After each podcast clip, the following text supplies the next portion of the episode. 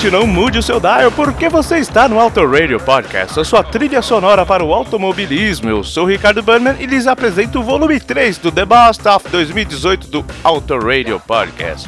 Teremos aqui nossos diplomatas entendedores de automobilismo com música, fabioca e cello. Em parte dos seus melhores momentos, degustem e se divirtam com um pouco mais de 60 minutos de muita informação e besteiragem.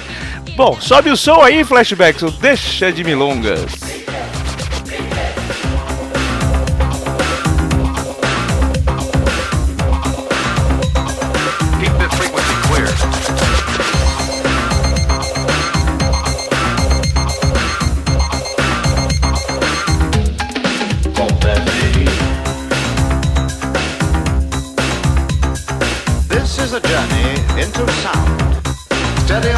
Sound.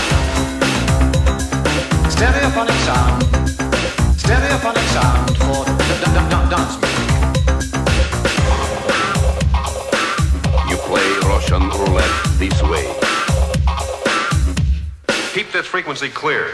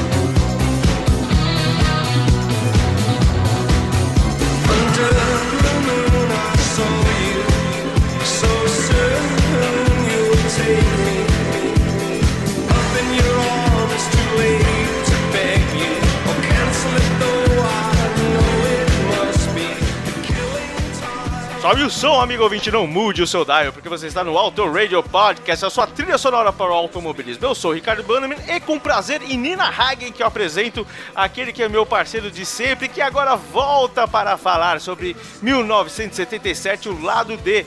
O grande, o exímio piloto da LMP1, acertador de carros da Toyota e filântropo da Nissan nas horas vagas, o nosso querido Fabioca Ramiro. Fala, Fabioca! Fala, doutor, tudo bom? Filântropo da Nissan eu gostei, cara. Embora a, a Toyota tá, tá na minha torcida do coração mesmo. Mas ainda quero ter um GTR, então isso me deixa muito confuso. Mas deixa pra lá, vai. O importante no automobilismo é nunca ficar a pé e, e muito menos ficar chorando como Roman Grosjean nas escadas, né? Porque esse cara realmente é um cara que.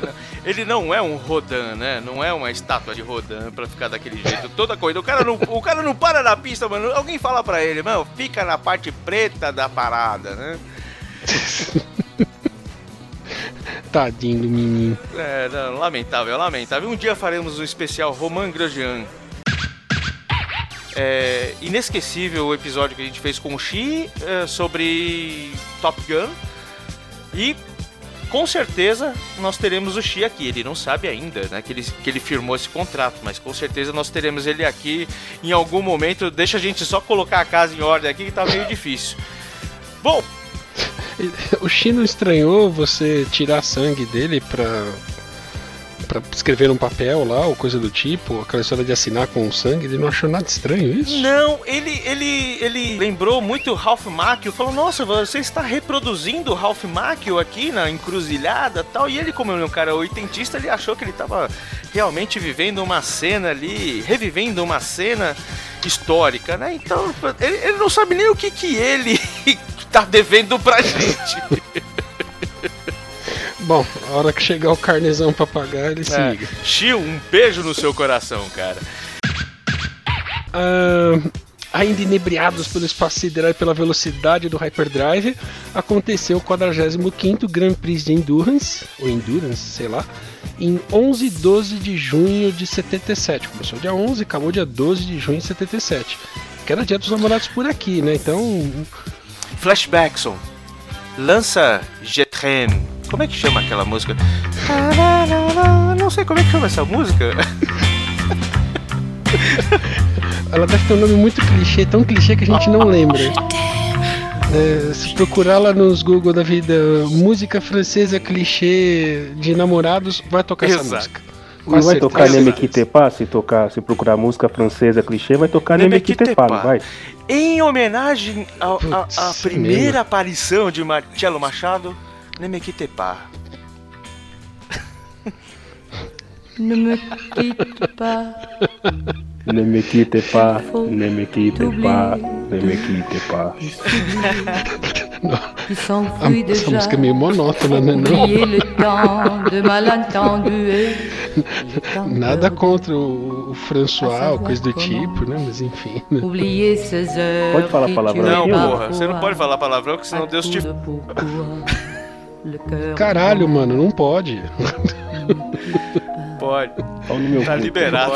Então, a, gente, então, assim, a gente não vai, a gente não vai ouvir, a gente não vai olhar. Você pode falar. Então, beleza. Muito bem, Fabiano. Pois é, né? Dia 12 de junho, foi dia dos namorados aqui. Muito lamour por aqui, François, né? E 170 mil pessoas assistindo, né? Assistindo a corrida, não o lamour, né? Isso é um pouco mais íntimo, essas coisas e tal. Sério. 88 carros se inscreveram. Só que somente 62 carros efetivamente foram pra pista treinar e esse tipo de coisa. Então teve gente que desistiu, teve gente que ficou presa na alfândega, sim, ficou presa na alfândega. Teve gente que falou: ah, não, não quero mais isso, essa pista é muito grande, vai gastar muita gasolina, esse tipo de coisa. Então, assim, 62, eh, 62 carros eh, treinaram, 56 eh, se qualificaram, 55 largaram.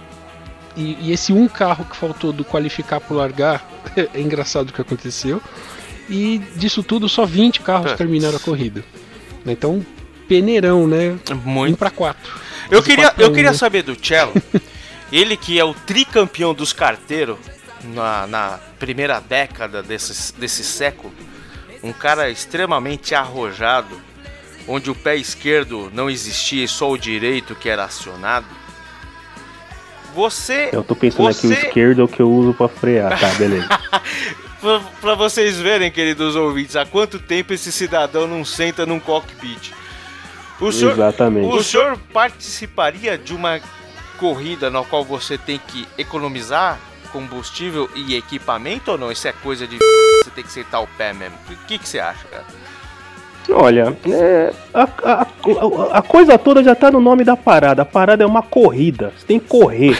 E pra correr, meu amigo, você tem que sentar o pé, né? Eu, assim, enqu- enquanto o Fabião destilava todo o seu conhecimento lemansístico por aí, eu buscava aqui algumas informações e eu identifiquei que foram feitas. é, os manos que ganharam aí, o Ikes, o Hurley Haywood e o Jürgen Barf, que são os caras aí da primeira equipe aí, que chegaram lá na frente da parada toda, os caras deram 342 voltas, cara.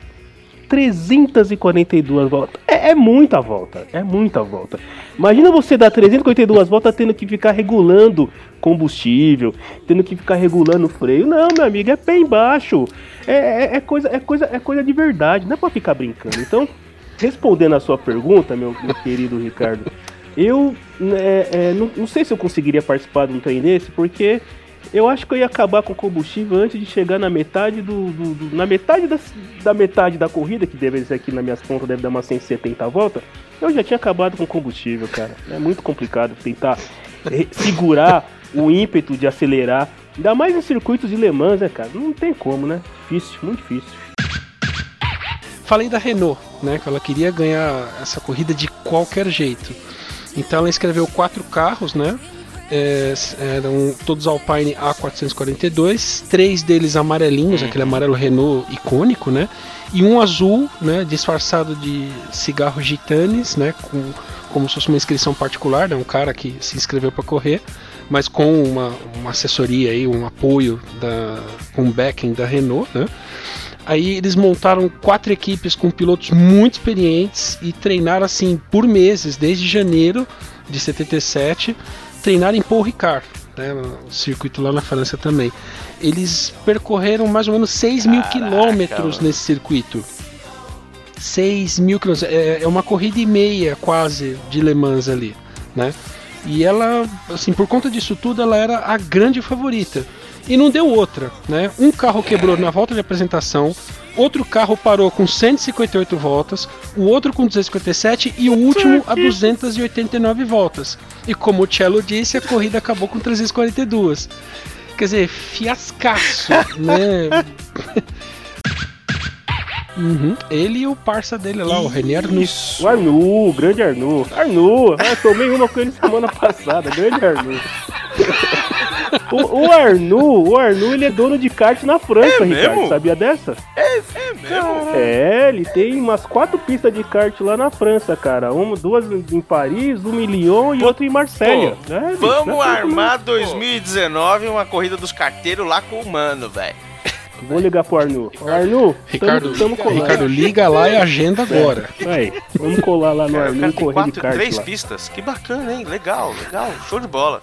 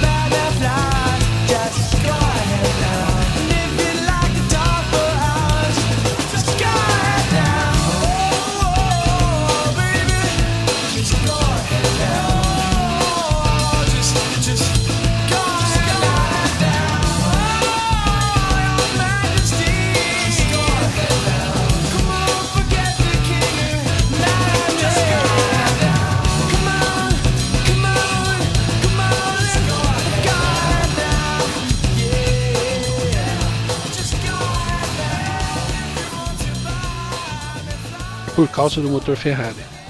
Ah, falando em motor Ferrari, que quebrou em 77, eu quero mandar um beijo, um abraço, um aperto de mão pro meu parceiro lá do Boletim do Paddock, o grande Carlos Eduardo Valese, viu? 77, o motor Ferrari quebrou, Valese. Um beijo, Fabioca, onde estávamos? Aí o Jack Hicks pegou o chassi número 1 e f- sentou o pau a corrida toda, do jeito que o Cello disse que tem que ser. Né? E tudo foi muito joinha até que a 45 minutos antes da corrida acabar o motor quebrou. E aí, né, aquelas coisas que só mecânico muito profício e muito experiente consegue, né? Eles viram que a um- uma das válvulas acertou a cabeça do pistão e inutilizou o pistão. Então eles arrancaram toda a parte de ignição daquele, daquele pistão, eh, a ignição, injeção, né? Desligaram o turbo e voltaram para a corrida, mesmo com cinco cilindros e uma fumaceira lascada, né? Isso tudo assim, 30 minutos depois do carro ter entrado para para receber esse serviço. Ainda assim, ele conseguiu dar umas duas voltas e ganhar a corrida Pera, pera, pera, pera. no meio é que é? do Eles, depois de 30, eles ficaram 30 minutos parados e ainda ganharam a corrida? Exatamente. Caralho. Eles estavam tão à frente do resto do bando que mesmo meia hora parado para fazer todo esse, esse serviço aí no carro, eles conseguiram pôr o carro de volta na, na pista, deu umas duas voltas e ainda assim com 11 voltas de vantagem sobre o segundo colocado eles ganharam a corrida. né? E eles só fizeram isso porque o regulamento exigia que o, o ganhador ganhe, né? adoro essas redundâncias, o ganhador ganhe com o carro rodando, ou seja, se ele tivesse parado no box, ele não poderia ganhar a corrida, entendeu? Então eles só deram um jeito do carro andar, ele deu umas duas voltas, recebeu a bandeirada e acabou. Caraca, isso que é tipo mandar um chupa-mundo, né, velho? Caraca! De novo, né? Alemão ganhando, né? Já vi isso em algum lugar. Você vê, ele fica até meio monótono, né? Pois é, né? Desde 77 que tem alemão ganhando nos corridas aí. Ô, nego bom pra correr, viu? Tinha que gerar uma regra pra banir alemão durante um ano do esporte. Aí dava uma chance Ou fazer os caras né? Ou largarem, não. mas, Ou não. sei lá, largar com umas, umas, umas, umas voltas aí de atraso, alguma coisa assim, né? Sei lá. Ou os carros deles só podem ser movidos a schnapps ao invés de gasolina. schnapps é cachaça. né?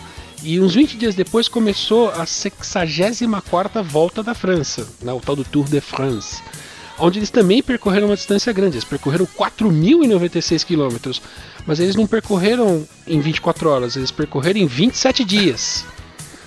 né? Então é meio que a piadinha do, do tempo de volta medido com o calendário ao invés do cronômetro, né? Mas eu fiquei admirado em, em, em ver a quantidade, a, a distância percorrida pelos ciclistas no Tour da França, 4.006 4.096 quilômetros pedalando, não é fácil. Não é fácil. Tem trecho de serra, de subida, tem umas ladeiras de vez em quando, o negócio é tenso. Enfim, então, grosso modo, isso foi Le Mans 77. Tirando a volta da França, né? Tem muito a ver, mas eu achei legal a distância. Isso foi Le Mans Até 77. porque nós terminamos o, o, o, o, o lado C de 77 com o Kraftwerk, que tem um álbum chamado Tour de France, né? Então nada melhor do que essa, essa sua. ah, essa sua ponte para falarmos Se eu não me engano, é, o Kraftwerk é quem compôs a trilha sonora oficial do Tour Olha, da França. Olha, volta da aí, olha França. lá. Mas o que, que você prefere? O Tour de France do Kraftwerk ou do Mr. Coconut, né? Que é aquele que a gente co- tocou? Cara, Senhor Coconut Nossa, seu conjunto. Eu fiquei tarado. A gente tava falando aqui nos bastidores, eu, o Cello, o Fabioca e Flashbackson, que. Meu, foi uma semana assim de Kraftwerk de ponta a ponta, né? Quase que, que minha mulher me, me, me manda pra fora. Mas falando em música, senhor Marcelo Machado, o senhor que é um, um ávido conhecedor da cultura musical nacional e internacional e quiçá, quiçá galactical, como diria aquele meme da, do- do- do- das mídias sociais. 77, o senhor lembra de? 77 eu lembro de Elvis, né, cara? 77 eu lembro de Elvis, porque foi o ano que eu nasci.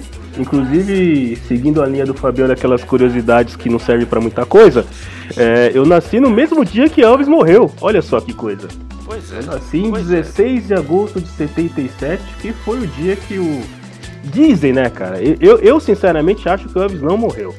Eu acho, né? Eu tenho a minha teoria de que Elvis está é, vendendo prancha de surf na praia do PP, lá no Rio de Janeiro, junto com o Kurt Cobain, numa barraquinha onde o Michael Jackson serve caipirosca e saque. Uma época de desespero para pessoas como Elvis Presley e todos esses que eu falei, porque nascia o funk, nascia o, o, o- o funk, Ah! nascia o punk, nascia... Que tiro foi esse? tá louco, né? velho? Segurança, intercepta o indivíduo ali à esquerda. Os caras cortaram meu microfone aqui, velho. Pô. Cello, corta o microfone dele agora. Corta agora. Pois é, nós tínhamos o punk aí com o Ramones, Sex Pistols, Clash, que a gente já tocou lá no nosso lado A. Nós tínhamos a galera aí do rock progressivo, por- também dando continuidade ao que Pink Floyd já estava né, rolando, como Rush, Sim- é, é, ia falar Simple Minds, ó, é, Supertramp. Mas também tivemos a acentuação do movimento da disco music. Imagina se, se as pessoas de modo geral não gostassem do rock and roll ou não se identificassem com o lance de protesto ou de escapismo ou de revolta que o rock and roll propiciava, cara. O que, que a gente estaria escutando? Pois é, talvez polcas. O que substituiria o, o rock and roll? Nossa, já pensou se, o- se a União Soviética tivesse, se a União Soviética tivesse se dado bem, né, para cima do Ocidente, a gente estivesse escutando polcas ou coisa do tipo? É, talvez seja isso mesmo, né? Talvez o, a- um dos motivos aí da, da música disco ter. é, da, a discoteque, né? Falamos tanto de Le Mans, aí, o, o termo fran- disco music em inglês e discoteque em francês, né? Discoteca. Enfim, talvez um dos motivos de ter feito tanto sucesso caia justamente nisso, porque o rock, de uma certa maneira, ele sempre foi um, um- um- ritmo voltado à rebeldia, voltado contra o sistema, voltado contra as coisas que você tinha que fazer. E o disco dance era uma coisa, no começo era um lance mais tipo, cara, tranquilidade, vamos nos divertir. Não necessariamente toda música tem que ter alguma coisa relacionada a querer mudar o mundo, né? O rock tem isso, né? Muito, Sim, muito roqueiro queria, não, eu quero mudar o mundo, eu quero salvar o mundo, né? E a Disco Dance não, a Disco Dance só queria a galera se divertir, tanto que o, o- o- a questão do dance, né, as batidas ali, não, não tinha, o dance não tinha aqueles solos de guitarra, não tinha aquelas guitarras estridentes, é o lance é uma, é uma batida de baixo muito mais swingada, é, é, é uma, uma cozinha, né, que a gente chama que é a bateria ali, o baixo, aí começou a se utilizar também algumas, é, é, a questão da, da, da- metaleira, então começou a a deixar a coisa mais menos preta, menos não que o rock and roll dessa época fosse um rock and roll como nós temos hoje, mas já existia sim, o rock nasceu com essa ideia de ser uma coisa transgressora. E o disco dance não, o disco dance era uma coisa tranquila, né? Quando você lembra de disco dance desse, desse, dessa época, você lembra do quê? Lembra daqueles negão, né? Aquele cabelão grandão, calça boca de sino, a mulherada dançando, era um negócio totalmente de boa, totalmente sossegado, totalmente tranquilo, né? No estresse. Eu diria que era quase como.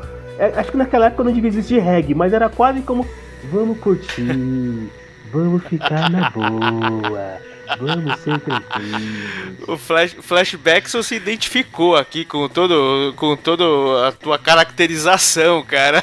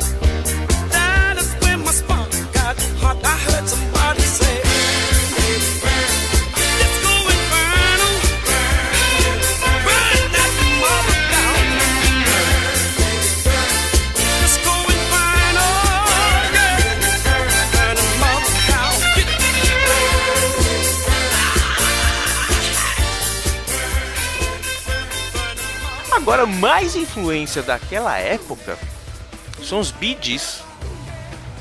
Senhor Fabioca, Gees, por Fábio Ramiro. Os reis do falseto.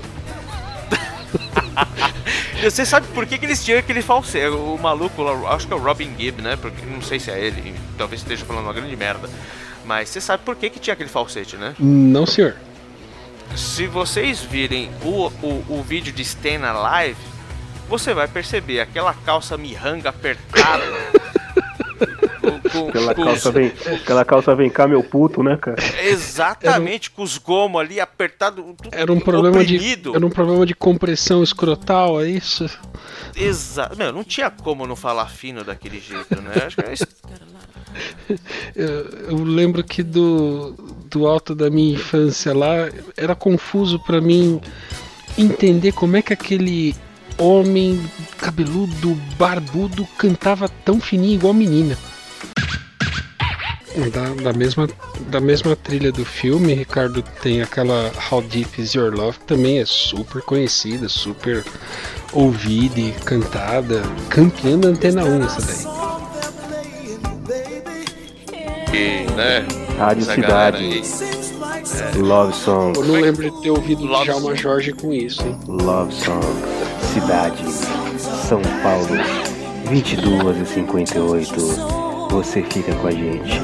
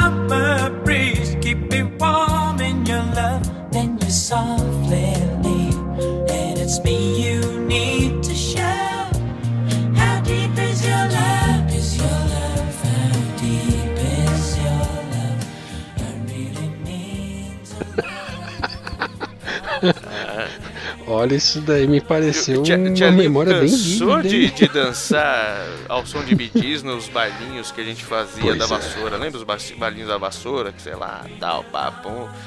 Tia Linho é pegador, rapaz. Só no, no- no- Por isso que ele tem essas memórias do bidis aí à frente. Da- Bons da- tempos, da- bons tempos e BDs, viu, cara? Te falar, viu? Bons tempos. né? Hoje em dia não, hoje em dia é não sei que lá Nescau, como é que é o nome da minha? Jojo Nescau? Jojo Me recuso, Cremogema. me recuso a falar É, sobre esse assunto. Commodores, senhor Fabioca. É funk ou é pop? O que raios vem a ser Commodores?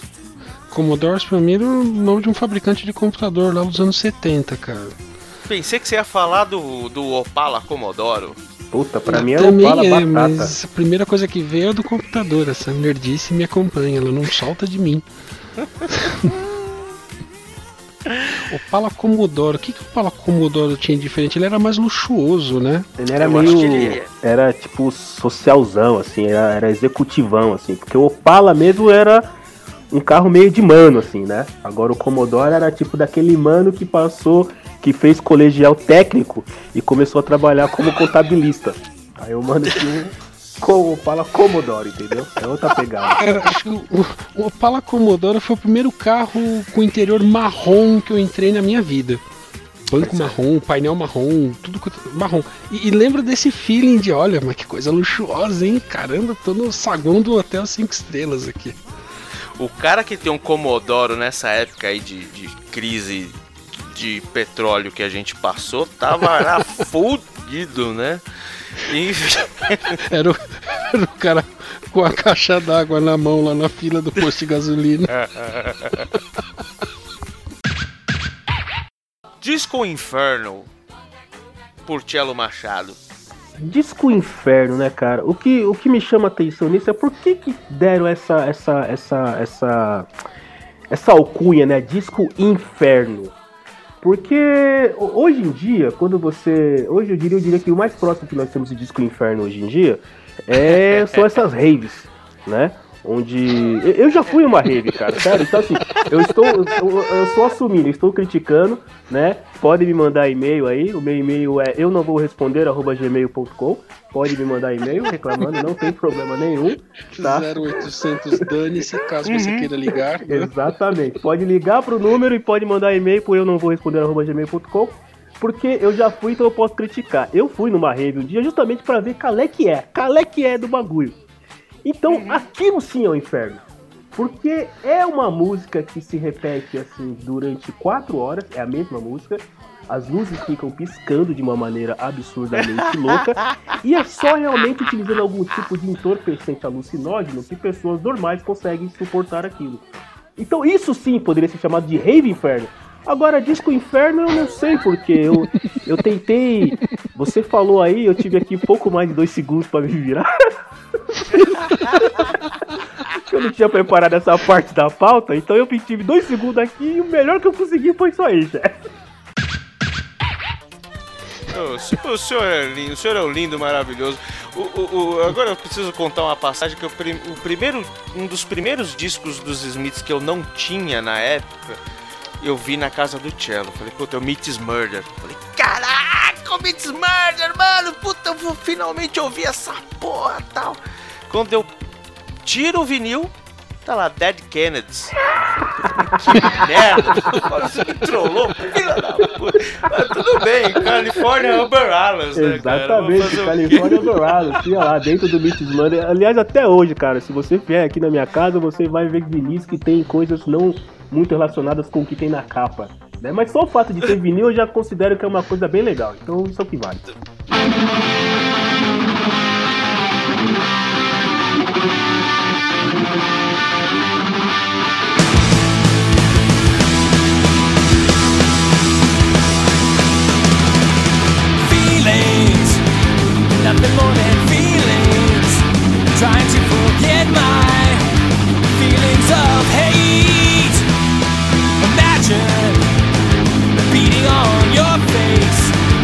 Trying to forget my feelings of hate.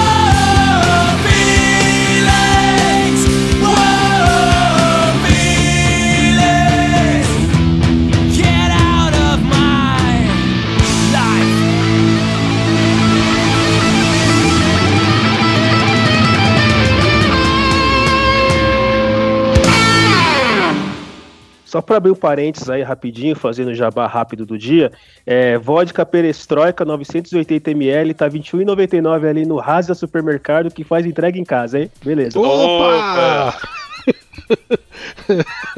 Spasiba, camarada.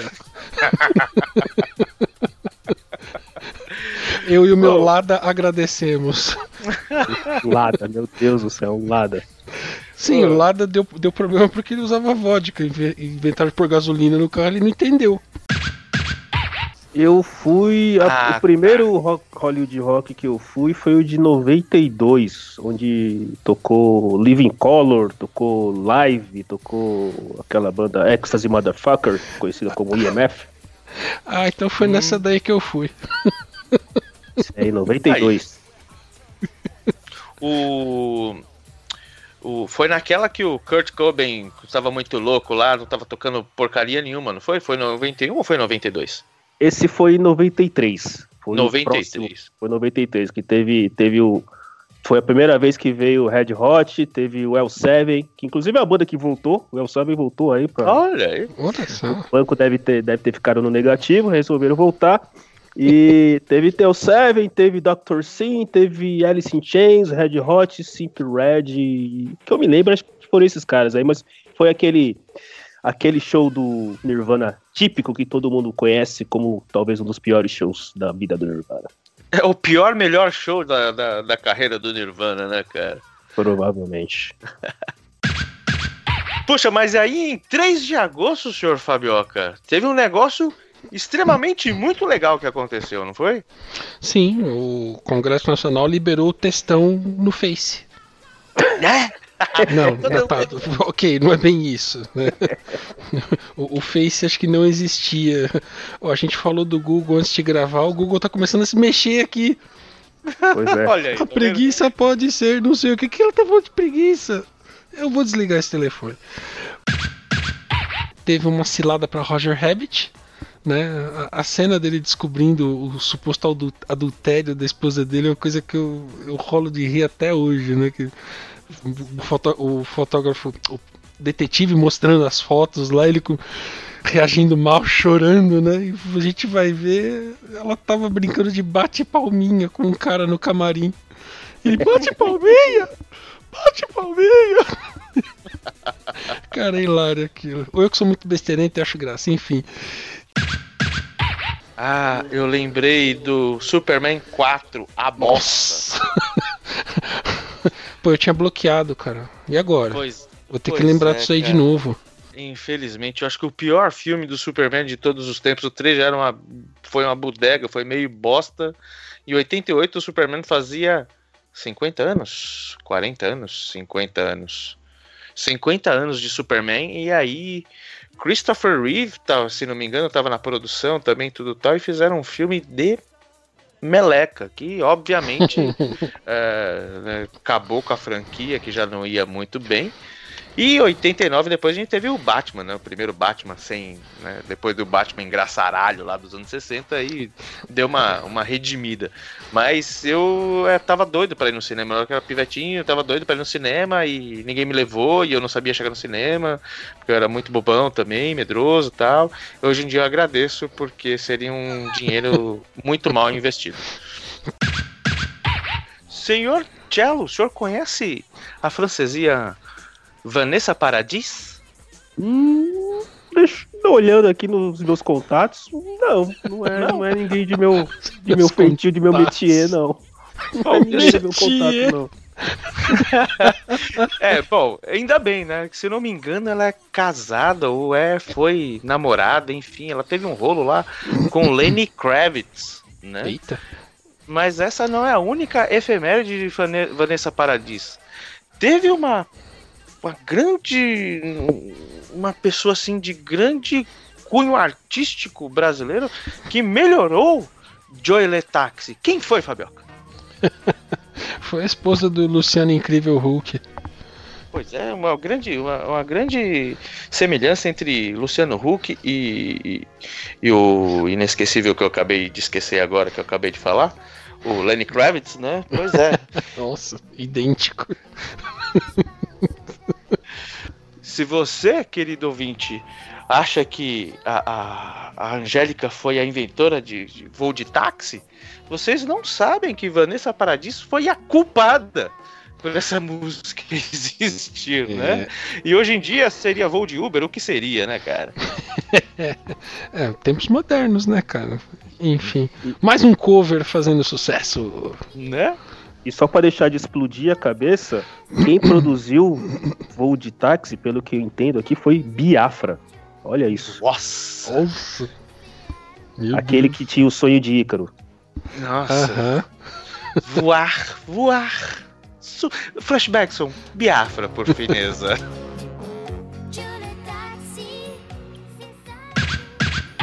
que que mais? Teve Megadeth, teve Slayer, teve o Metallica, Slayer. teve o Metallica. Slayer. Mega Morte, Slayer e Metallica. o pessoal lá do, do, do Doublecast, que sempre lembra o saudoso Alborguete, mandando um, um, um abraço pro pessoal do Slayer. Alborguete, um abraço pra galera do Slayer, Tom Araia, Kerry King, Jeff Henman e Dave Lombardo. Estarão fazendo shows aqui no Brasil em setembro. São os grandes reservas morais do thrash metal. Ok.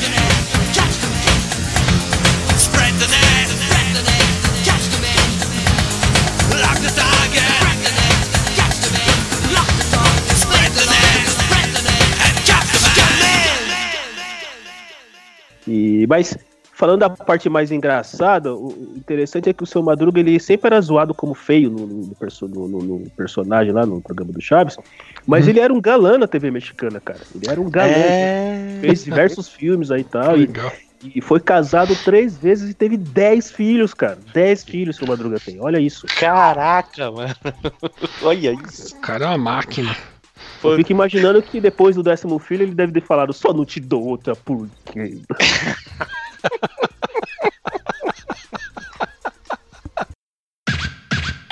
Citando essa questão da logística, a gente teve aqui esse ano agora de 2018, pela primeira vez três corridas seguidas, né? Foi a volta da França, né? Não o Tour de France, mas o retorno do, né, de, de, de, Paul Ricard. Depois veio Áustria e depois agora veio eh, Inglaterra. Então todos na Alemanha. Só que, até citando o nosso colega, amigo, brother, camarada Fábio Campos lá do Café com Velocidade, eh, ele chegou a citar em um dos programas do Café que até mesmo essa logística é complicada porque estavam querendo aumentar para o ano 2021, se não me engano, mais duas ou três corridas, né? E isso influencia uma das coisas que influenciam é o é, no custo, né? Obviamente, você tem mais corridas, você tem mais custos, né? Ah, mas nos motorhomes. Então, vamos supor, o cara tava lá na França, pegando esse exemplo de três corridas seguidas, próximas até, relativamente próximas, né? Geograficamente falando. Então você tem um motorhome na Honda, na, na, na Honda, Uf, Deus me livre. Você tem um, um motorhome na França, né? Só que daqui uma semana você vai ter uma outra corrida na Áustria. Então, ah, ah, usando o que o Marcelo falou, o circo está sendo executado de um lado, mas já tem que ser armado no outro, porque você você não consegue montar tudo em dois, três dias, né? Como a gente às Uhum. vezes acredita. Aqui a gente pode ver aqui por São Paulo, né? Às vezes o- o- já tem cara da Fórmula aqui duas, três semanas antes já fazendo movimentação, já recebendo caixa, já recebendo o diabo a quatro. Então imagina com três corridas seguidas, né? O qual como seria a loucura. Então é, a, a FIA disse que iam, iriam ter que as equipes teriam que ter mais motorhomes para poder estar em dois lugares simultaneamente, né? Para poder dar tempo. E isso aí parece que caiu por terra, né? É, por favor, salve Interlagos, não feche Interlagos. Né? Circuito pista clássica, tem toda essa visibilidade que o Tchelon falou. Não matem Interlagos, por favor. Né? Não vai ser mais uma foto de pista abandonada que a gente vai ver, pista destruída, daquelas que, que dá dó no coração. Pelo amor de Deus, não. Não aconteça isso. Tá aí feito o apelo muito mais do que sério e sincero mesmo, né? Porque, putz, não, não pode acontecer o que aconteceu lá no Rio, né, cara? É absurdo isso. Muito bem. E do campeonato, seu Ricardoso? Bom, eu queria dizer que o nosso querido Silva foi o, foi o grande detentor do primeiro, seu primeiro campeonato pela McLaren. Sim, querido ouvinte, a McLaren já levou pilotos para o lugar mais alto do pódio. Isso aconteceu a uma galáxia muito, muito distante. E assim, cara, não tinha ninguém favorito, não, cara. Era pau a pau. Ele e Alan Prost, o grande professor, Le Professeur, quatro vezes campeão do mundo, né? E nesse caso das 16 corridas, eles venceram pouquíssimas, né? Porque na verdade eles fizeram só o que precisava. Eles precisavam ganhar 15 corridas das 16 e deixavam uma de lambuja. Se não me engano, foi uma Williams que ganhou ah, essa 16 corrida. Não, não, não foi. foi? Não. Quem foi? Foi a Ferrari, então. Foi uma Ferreira. Ah. para não, pra não ficar, para não perder de lambreta, a Ferrari ganhou uma. Pois é, né? É, circunstâncias especiais, eu diria, mas tudo bem. Tem gente que vai dizer que é intriga da oposição, essas coisas, né? Né, Eu, eu queria poder falar que a McLaren esqueceu de marcar a corrida no calendário, então ela não foi, por isso que ela não ganhou, né? Mas não foi isso que aconteceu, né? Foi justamente em Monza que que a Ferrari ganhou de dobradinha com o Berger e com o Alboreto, né? Ah, isso aí foi armado, mas É lógico, né? McLarenzista igual eu, lógico, isso aí é tudo arranjado, tá? Imagina, né? O motor do Prost quebrou na volta 35, né? Deve ter posto óleo de oliva no tanque dele, né? Enfim, né? E, e, bom, a gente tem que mencionar, né, Ricardo, antes que o Valese diga alguma coisa, né? Um, um retardatário em 11 ele se complicou para abrir passagem pro Ayrton Senna, acabou acertando o Ayrton Senna, quebrou a suspensão traseira do carro do Senna e tirou ele da prova. Né? Enfim. provavelmente, meu, a máfia italiana estava envolvida nesse acidente aí, Que né, infortúnio, né? Puxa, Puxa. vida, né? Eu que- achei- Eu, achei divertido a reação dos tifosi, né?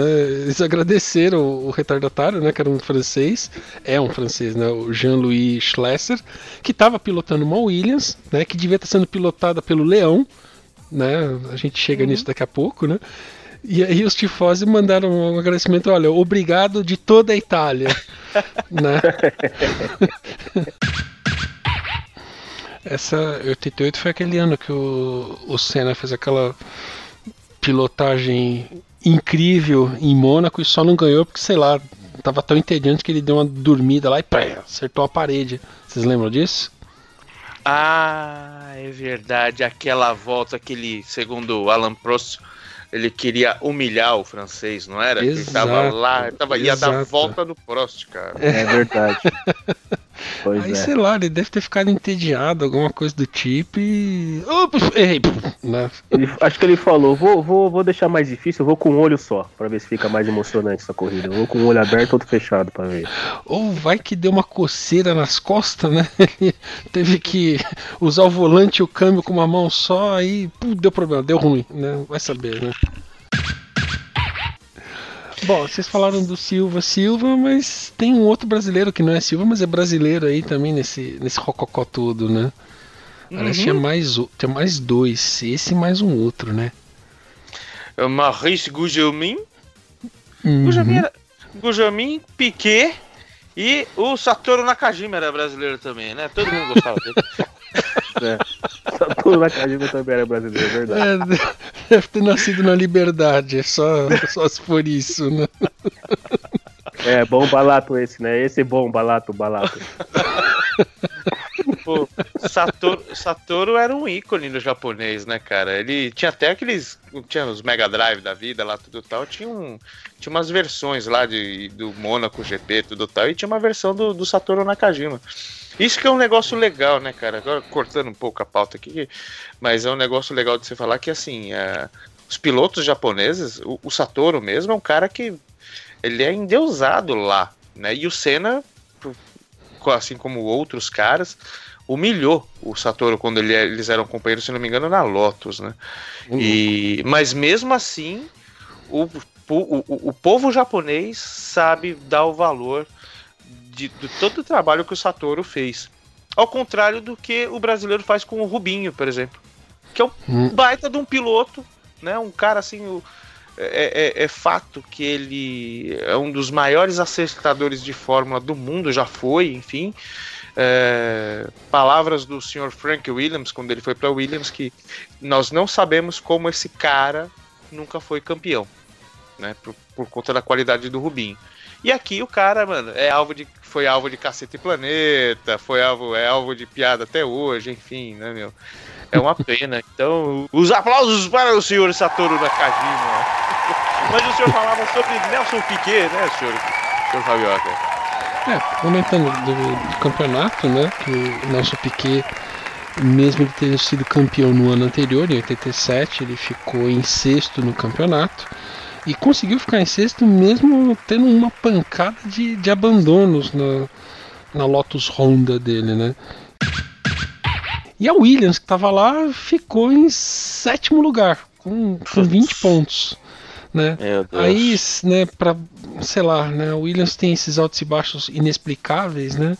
É, até a equipe Arrows, lembra da Arrows? Que Sim. usava um motor 4 em linha turbo, ela ficou na frente da Williams, ela ficou em quinto, com 23 pontos. Você vê como a história se repete, né? A Williams uma jabiraca hoje, já foi uma jabiraca antes e que se pá vai continuar sendo uma jabiraca. É, A, a- a Williams ela testa um pouco o coração de todo mundo, cara. Ela sobe e desce demais. Pois é, cara, pelo É, amor de Deus. E eu Ah, tava, tava lendo notícia que a- ano que vem não tem mais a pintura da Martini. Não a, tem. A Martini encerrou lá o contrato. E, pô, não teremos mais aquele, aquela livery bacana naquele carro. Saca? Vamos, vamos criar uma vaquinha virtual aqui, abrir um Apoia-se, abrir um Patreon do Auto Radio pra gente ajudar o Williams, né? Os nossos ouvintes nos, nos ajudam com qualquer quanti- quantia, como tá, tá na moda aí os podcasters fazerem, e a Uhum. gente compra alguns espaços lá na Williams e ajuda a Williams a se... diz- Meu, sei lá, quanto? 50, 60 milhões de euros, talvez? É, Molezinho, pouca- isso daí Ah, já dá pra estampar o nome legal no carro. Já pensou? Imagina, Aceita débito? pô. Né? Chega, pode agilizar isso aí. chega Vou pagar no Frank, bilhete único e no ticket, pode ser? Já pensou? Williams Mercedes Auto Radio, né? Colocado assim na lateral Não, do carro e ficar É, louco, velho. eu já imaginei aquele. Tira aquele logo da Martini e coloca lá, Auto Radio Podcast. Ia ficar. o ó. Né, ser não? legal se você fizesse que nem aqueles times é, de séries menores do Campeonato Brasileiro, que você olha o uniforme dos caras, tem tipo uns 50 pets assim de vários patrocinadores. Aí você imagina o carro da Williams com várias coisinhas assim, com vários vários desenhos, vários patrocinadores, assim, Armarinhos Fernando, Guaraná Dolly.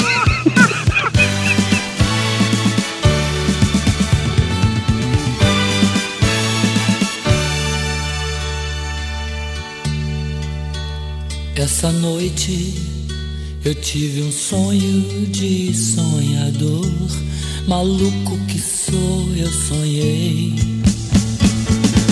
Dia que a terra parou.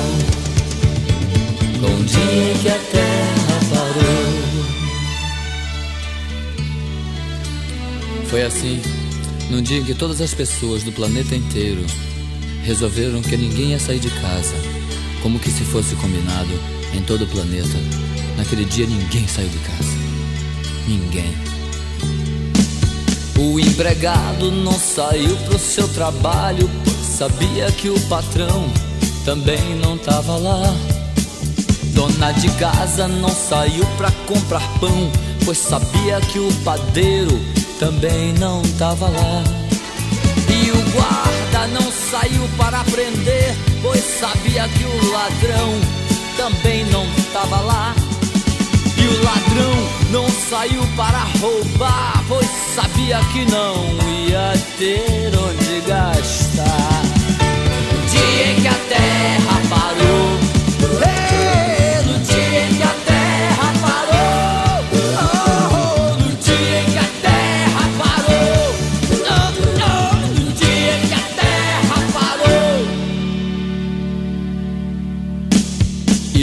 Igrejas nem um sino a badalar, pois sabiam que os fiéis também não estavam lá.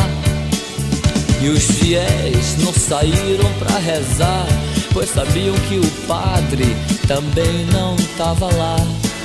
E o aluno não saiu para estudar, pois sabia o professor também não estava lá. O professor não saiu pra lecionar, pois sabia que não tinha mais nada pra ensinar. No dia que a terra parou,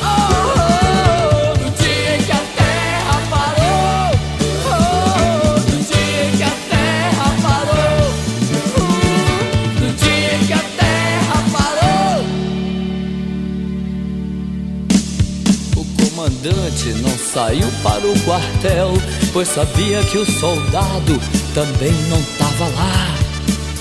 E o soldado não saiu pra ir pra guerra, pois sabia que o inimigo também não tava lá. E o paciente não saiu pra se tratar, pois sabia que o doutor também não tava lá. O doutor não saiu pra medicar, pois sabia que não tinha mais doença pra curar. No dia em que a terra parou, oh yeah!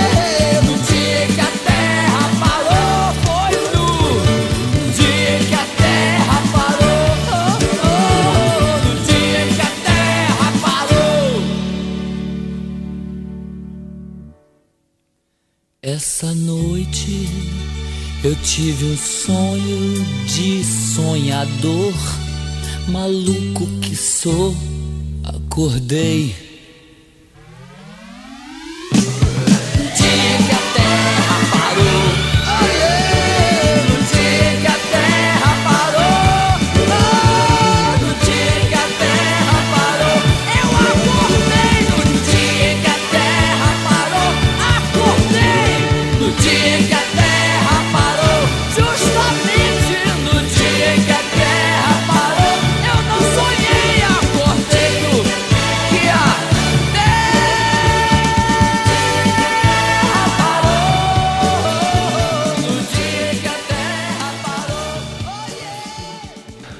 Quando você falou conjunto, ele tem uma banda musical?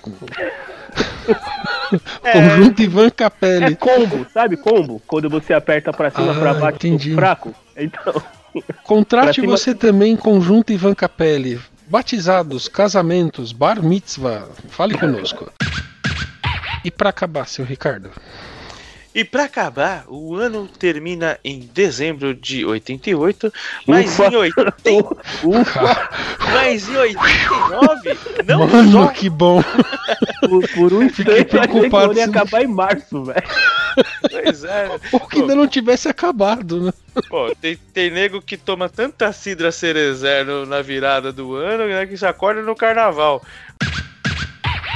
Mas tem um. Mas nem, nem, nem sempre os caras. é, existem pessoas que é, vão lá e batem palma, né? Que falam, nossa, que legal, que conquista bacana. O que disse Bernie Eccleston na época, seu Fabioca? Bom, pra encerrar a temporada de, dois, de, 2000, de, mil, de 1988, né? É, ele era o, o head da Foca na época, né? Ele falou que a McLaren em 88 não fez nada mais do que obrigação dela. Porque ela tinha o melhor motor e os dois melhores pilotos do grid. Esse homem já era ranzinza naquela época, né, velho? Puta merda. E ele, era o verdadeiro moda foca.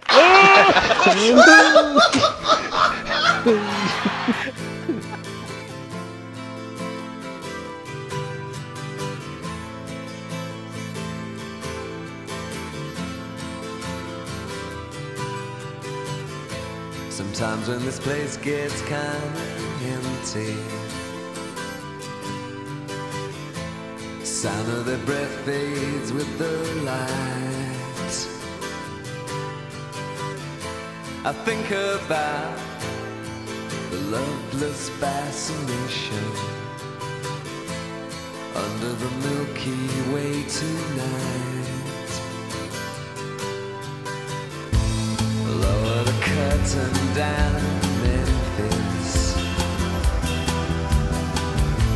Lower the curtain down, alright. I got no time for private consultation under the Milky Way tonight. Wish I knew what you